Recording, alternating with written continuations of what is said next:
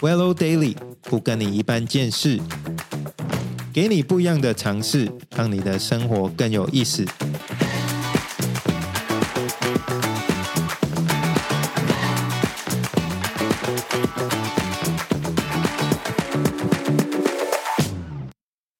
Hello，大家好，欢迎大家收听不跟你一般见识，我是 William。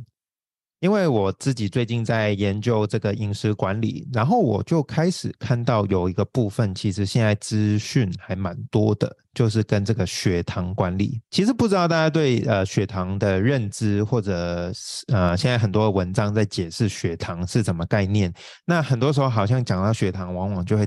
牵到这个所谓糖尿病啊，或者所谓的胰岛素阻抗，那其实我觉得，就是在我研究当中，我觉得我心里有些疑问，所以呢，今天呢，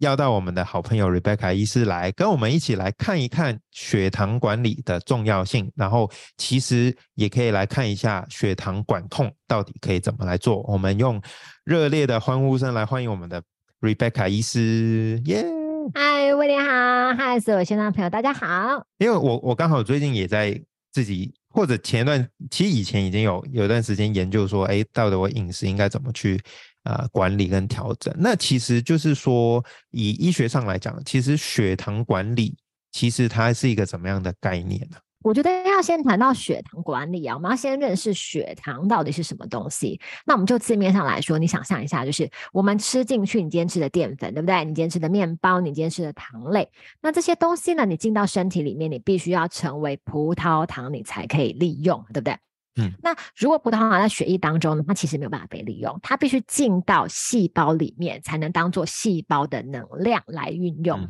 所以呢，血糖最重要的就是它可以很顺利的进到进到细胞里面，变成细胞能量来运用。那你想一想哦，如果假设假设那些血糖都没有办法进到细胞里面来运用，它在血液当中跑来跑去跑来跑去，是不是血糖就偏高了？对不对？这就是我们所谓的血糖偏高的问题。那刚刚威廉有就。谈到一个重要的部分，他就说：“那那胰岛素干嘛用的？其实胰岛素做什么用的？就是胰岛素其实就是帮助我们的葡萄糖可以进入在细胞里面去被利用。那一开始呢，我们想先跟大家介绍一下，就是血糖的部分呢，就是刚刚跟大家说，就是在血液当中呢，要到处跑，跑完之后能够很顺利的进到细胞里面被利用。那如果胰岛素的供应不足哦，就是那些进到细胞里面帮助进到细胞里面那些门户供应不足的时候呢，其实你就没有办法让血糖进到细胞里面被利用。那所谓的第一型，大家有没有听过？第一威廉，你有没有听过第一型糖尿病这件这个名词？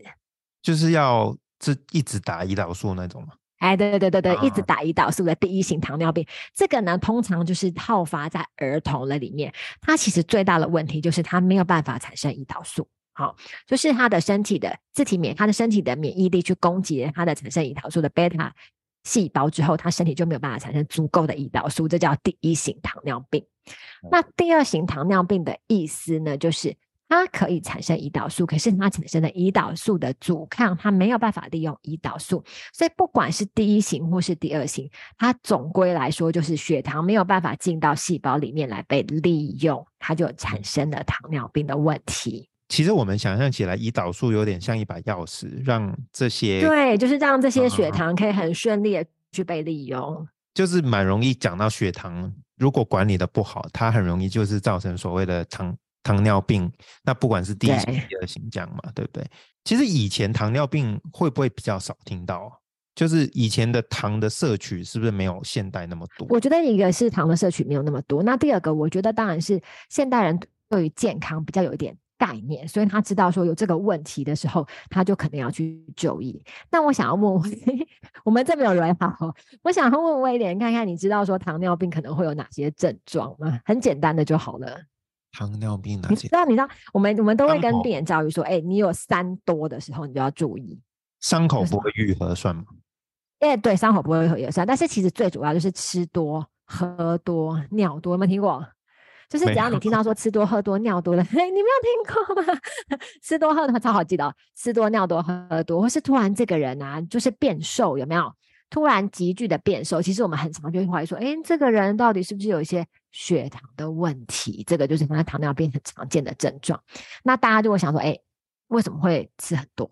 你想一下嘛，就是因为因为他吃的血糖，那些血糖都没进到，对，就没办法进到细胞里面，细胞里面去运用，所以他不管再怎么吃，他都觉得好饿，有没有？就一直很饿，因为吃完都没有办法去细胞里面流，都一直觉得好饿。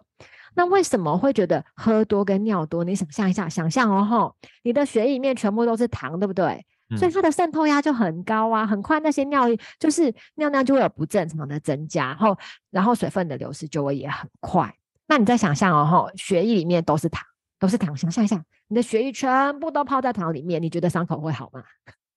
一定不会好的嘛。就你看有没有？所以我觉得糖尿病其实只要你有一点想象力，它的症状都是很容易理解的。你就想象你全身的血管都泡在糖里面，所以每一个地方的血管都容易会病变。了解。哎，那那我好奇啊，像这个所谓三三多嘛，这个是它突然这些症状会就是短时间内就会出现吗？还是它会会其实我觉得有些，我觉得比较常见，像我自己本身有一个好一个朋友啦，他就是一个音乐家，哈然后你知道我大概可能有两年没有看到他，非常非常会唱歌的男生了哈。然后我大概有两年，因为他去台北工作，然后我都没有看到他。那我下次我再隔两年看到他，他是一个型男，你可以想象一个就是头发留起来或绑绑头发的男生，然后本来就是很壮，然后虽然长得蛮帅，就很壮，留老腮胡这样。然后两年之后我看到他，我完全认不出来。我想说，哇，破你发生什么事情了？然后他就跟我说，哦，因为去台北工作压力真的太大，他得了糖尿病，真的变超瘦，可能那个人的体积可能少了百分之五十吧，变得很瘦的一个男生。哦，嗯，哎，但其实数据上来讲，其实台湾的有糖尿病的人口比例，其实好像也有百分之十，哎，其实是很高很高，嗯嗯嗯，对。这其实其实根据我我如果没有印象都没有记错的话，它应该是十十大死因的前五，像可能差不多是第五名，所以平均大概每一个小时就会有一个人死于糖尿病。哎，但糖尿病就是得到的话，它致死的原因是什么？是它带出来的并发症吗？还是它本身就是血？对，通常致死的原因会是它带出来的并发症，所以通常你会没有你有听过有些长辈如果是得到糖尿病的话，他到最后眼睛都会看不清楚，对不对？嗯然后末梢循环，特别是你记得那个电视有个广告，就是那个脚被压过去，然后 然后脚都没有感觉，其实末梢循环会很差，所以神经的感觉也会很差，所以很多糖尿病的患者啊，糖尿病朋友啊，我们以前在医院工作的时候，我们每一个要手术的病人，我们都其实只要他有糖尿病，我们都有点担心伤口愈合会不好，尤其是尤其是他如果末梢有伤口的话，很容易就是感染，然后感染之后变蜂窝性组织炎，很容易就要截肢，所以血糖其实真的是真的是一个蛮大的 issue。嗯嗯嗯，那像呃，Rebecca 医生你说，那糖尿病它会引起并发症吗？那还有没有一些就是呃，我们常听到或者比较少听到的一些并发症？这样就是我觉得包括肾功能的，我觉得很多糖尿病的朋友他到后期的话，很可能会是肾功能出现障碍，因为你想象一下，就是他末梢的血管全部都泡在糖水里面，所以一定的肾丝球一定会产生一些状况啊，这都是一个糖尿病的后遗症。那当然，其他的一定很常见的就是像是。呃，视力模糊啊，伤口容易愈合不好啊，感染啊，蜂窝性组织炎啊，或是有一些的皮肤的部位的发黑，这个其实都是有可能的。那再严重一点，可能就是也是会提高像是心血管疾病的几率，好，或是神经病变，因为你想，就是一样，就是所有的东西都泡在糖水里面，所以神经一定也会不健康。因为以前我对就是血糖啊或糖尿病的概念，就是只停留在说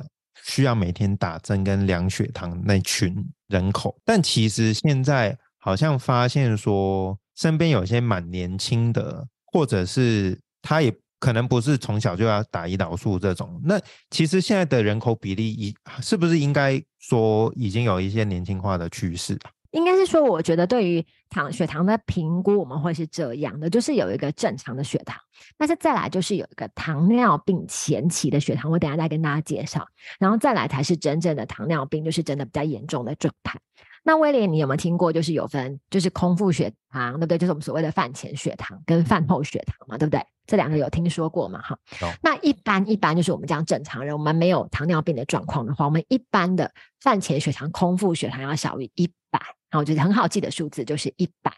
那饭后血糖要小于一百四，好，我们就记住一百跟一百四。这样子。那如果哈，我先讲糖尿病哦哈，糖尿病的空腹血糖会大于一二六，就是它就是一个医学的数字，就是如果你大于一二六，你可能就。就要怀疑他有糖尿病。那刚才我们有讲过，对不对？是不是他有一个中间值？就例如说，你空腹血糖可能是一百一十五，它就介在一百跟一二六中间。好，那饭后血糖可能是一百五左右，它介在一百四跟两百中间。那这个就可能是糖尿病的初期。那在初期的时候，不见得一定要用药，很多时候你靠运动、靠饮食的控制，哈，靠身体的营养素的均衡跟一些营养素的补充，它其实是可以不需要。吃药的啊，就是可以可以回复到正常值的。就是你说，就是如果在属于所所谓的糖尿病前期，前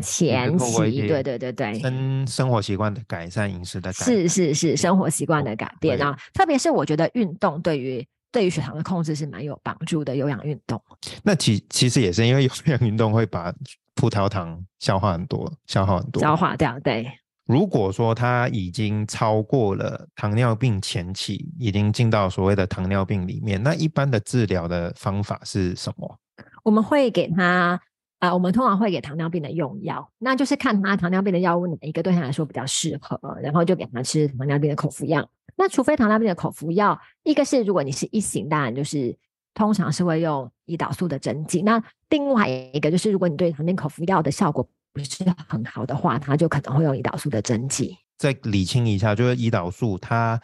身体本身就会产生胰岛素。那胰岛素其实身体本身就会产生，有点像一个钥匙，让细胞可以去呃吸收这个血糖里面的葡萄糖，这样是吗？它就是让细胞可以让血糖可以顺利的进入在细胞当中，让细胞可以运用它。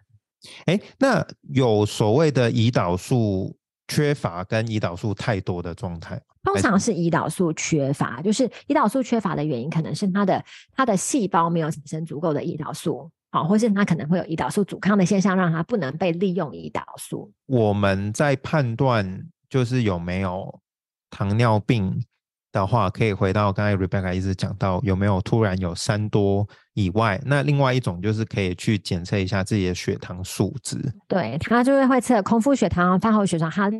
另外一个东西叫做糖化血色素，这个是比较准确的，就是它是测这段时间你血液里面的含糖量，就是从血液外面的含糖量，所以你可以同时测糖化血色素。哎，那 Rebecca 我好奇哦，就是说，嗯，应该怎么讲呢？就是说，我们现在的医疗科技啊、生活方式啊、觉察度啊、医疗资讯都越来越多，但是好像对于像糖尿病这种的慢性疾病，其实它好像这个数量还是慢慢有增加的状况。现在，那回到说，我们刚才有聊到说，现在普遍的。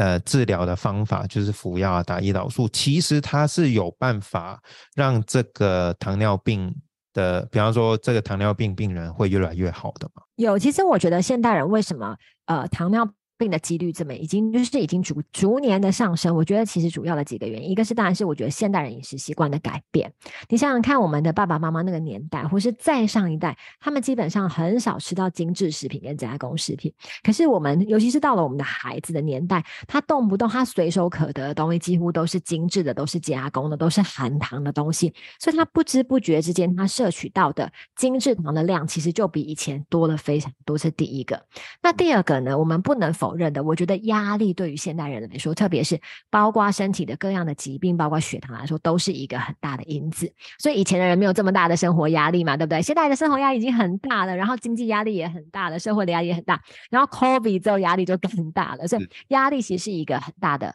的的因子也是也是这个问题，然后第三个我觉得也是一个我们很常要去正视的问题，就是你看我们现在工作时间都很长，那尤其是坐办公室的朋友，你可能一整天基本上没有几次是起来醒走一走活动一下的。那如果我们的运动量这么低的时候，其实血糖是没有办法被消耗的，所以很容易呢，我们的血糖量就是都是一直是偏高的。所以我觉得加总下来，其实跟现代人的压力、饮食习惯跟生活形态都是有非常大的关联性的。就是像糖尿病来讲，它是先天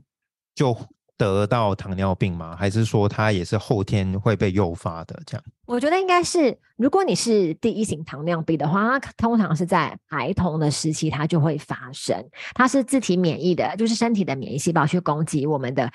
胰岛素产生的细胞，所以以至于它没有办法产生胰岛素。那其他你说会不会家族史？会，所以我们通常都会询问说，你们家族里面爸爸妈妈或是你的亲呃公阿妈有没有糖尿病？那如果有的时候，可能这个孩子或是我们自己，就是我们的基因里面就有糖尿病的基因。可是你想一想，我们我们怎么照顾他，会决定这个基因会不会被诱发出来。所以有些人他很年轻，例如说三，如果饮食不正常，然后又应酬，然后又我有我有一个朋友，真的，你知道他的舒压真的就是吃蛋糕。那你知道我们蛋糕就是饭后甜点的一块不得了了，对，就就已经很多，对不对？他不是他是吃蛋糕把费，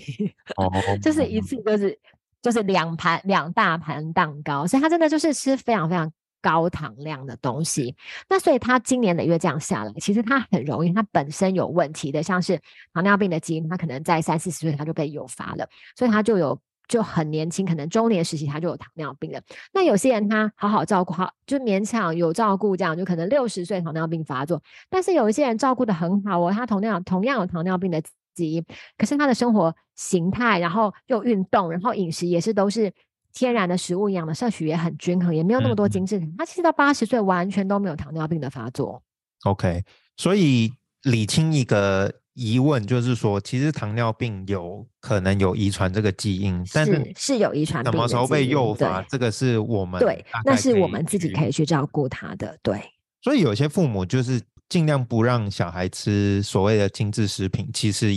真的是有他们的道理的，对不对？对，而且我觉得精致食品除了对于孩子们的血糖是有有诱发的之外，我觉得另外一个部分就是精致食品，其实对于孩子们的专注力跟学习注意力有没有容易过动自闭，也是有很大的影响的。所以还是建议爸妈就是尽量加工食品、精致食品，对孩子来说是越少是越好的。嗯，就尽量还是主要吃一些原形食品为主，这样。对，原形食物啊，肉啊，肉品类啊，一些比较健康的东西。那如果真的小朋友很爱吃，我们是蛮建议，就是小朋友如果要吃零食的话，可以吃像米果，就是比较单纯的东西。OK，哎，Rebecca 意思，那我好奇啊，那糖尿病万一是被诱发以后，它是可逆的吗？还是它不可逆？我们通常都会建议大家，就是在糖尿病你已经在糖尿病前期的时候，你可以稍微要开始注意几个部分。那我觉得，特别是如果你可以的话，要做饮食控制，然后让你的呃常常从事有氧活动，再来是你的体重要维持好。那我们会建议大家，如果你是在糖尿病前期的话，我们蛮多的患者，他是蛮多的病人朋友，他其实是可以，你可以回到他基本上是正常的饭前血糖的体的的这样子的状态。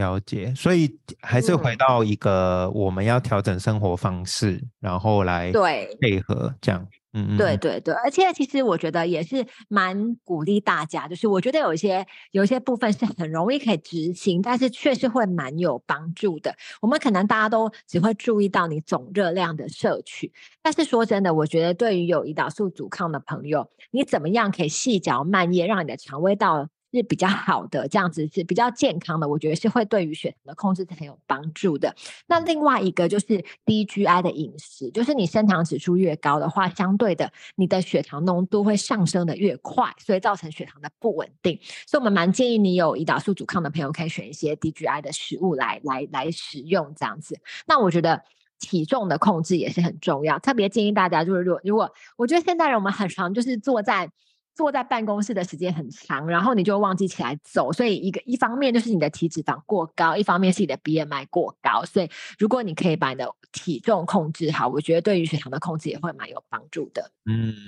像刚才提到的 GI，就是大家在 Google 如果打 GI 食物，或者好像有一些 App 也可以找出那个帮助我们。对对对对对对，升糖指数嘛，对不对？对对。好，其实 Rebecca 你有没有听？就是呃，其实讲到这个，其实我以前也试过，就是说，因为现在对这个血糖控制，呃，有不同饮食法出现。那我自己研究过，跟也自己尝试过一种饮食法，叫生酮饮食，好像在台湾现在也蛮多人在执行，蛮热门的。对对对，那其实它那位生酮饮食，它就是透过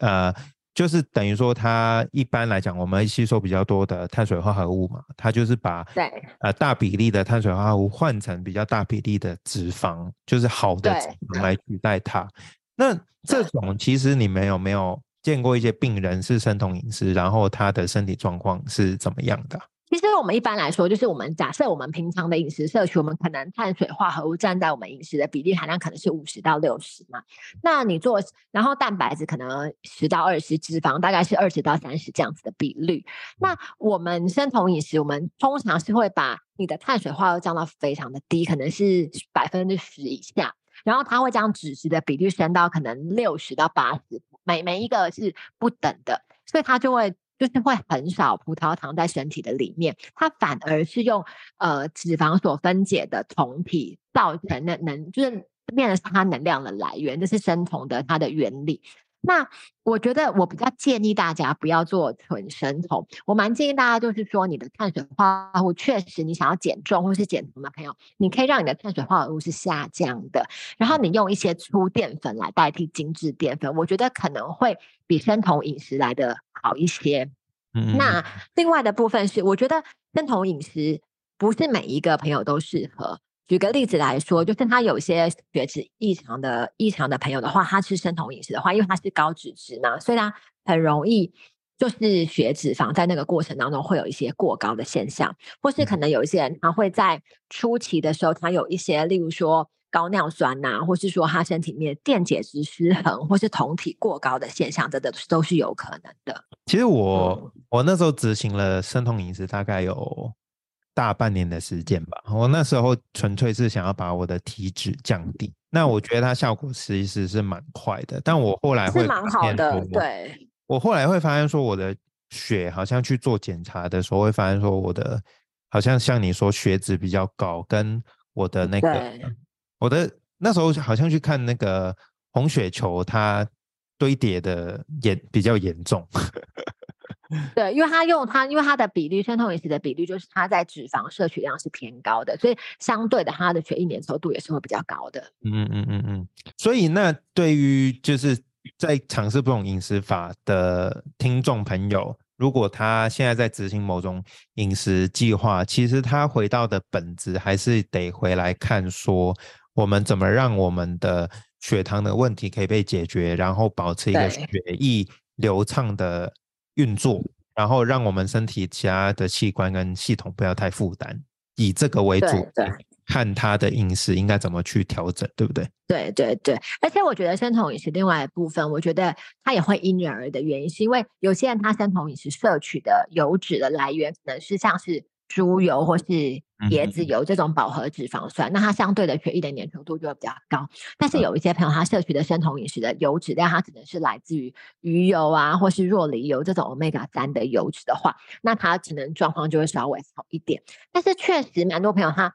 它就是进行生酮饮食的话，它的减重度是好的，因为你想嘛，就是高油，就是高油脂的东西，它一定会有饱足感嘛。那饱足感相对的，就是你的，你一定不会饿，所以你你就不会想要吃东西，它一定是会饱足感，然后会抑制食欲。那另外啊，因为酮体，你我们生酮饮食要产生很多的酮体嘛。所以它的能量来源是酮，那它酮体很容易伴随就是脱水，就是它会很多人他降低体重，除了降体脂之外，它其实也会有一些水分是流失的。的确，我第一个礼拜生酮，我降降了很多都是水的重量。对，就是会那个水水分就会一直出来。但是回到就是根部的问题，就是不管你是生酮饮食还是不是生酮饮食，有糖尿病没有糖尿病，其实我们还是得回去。探讨一个，就是说我们对血糖的控制到底是一个健康的，是否在一个健康值里面？这样。对对对。而且我觉得最后可不可以就会了解一下，说像有人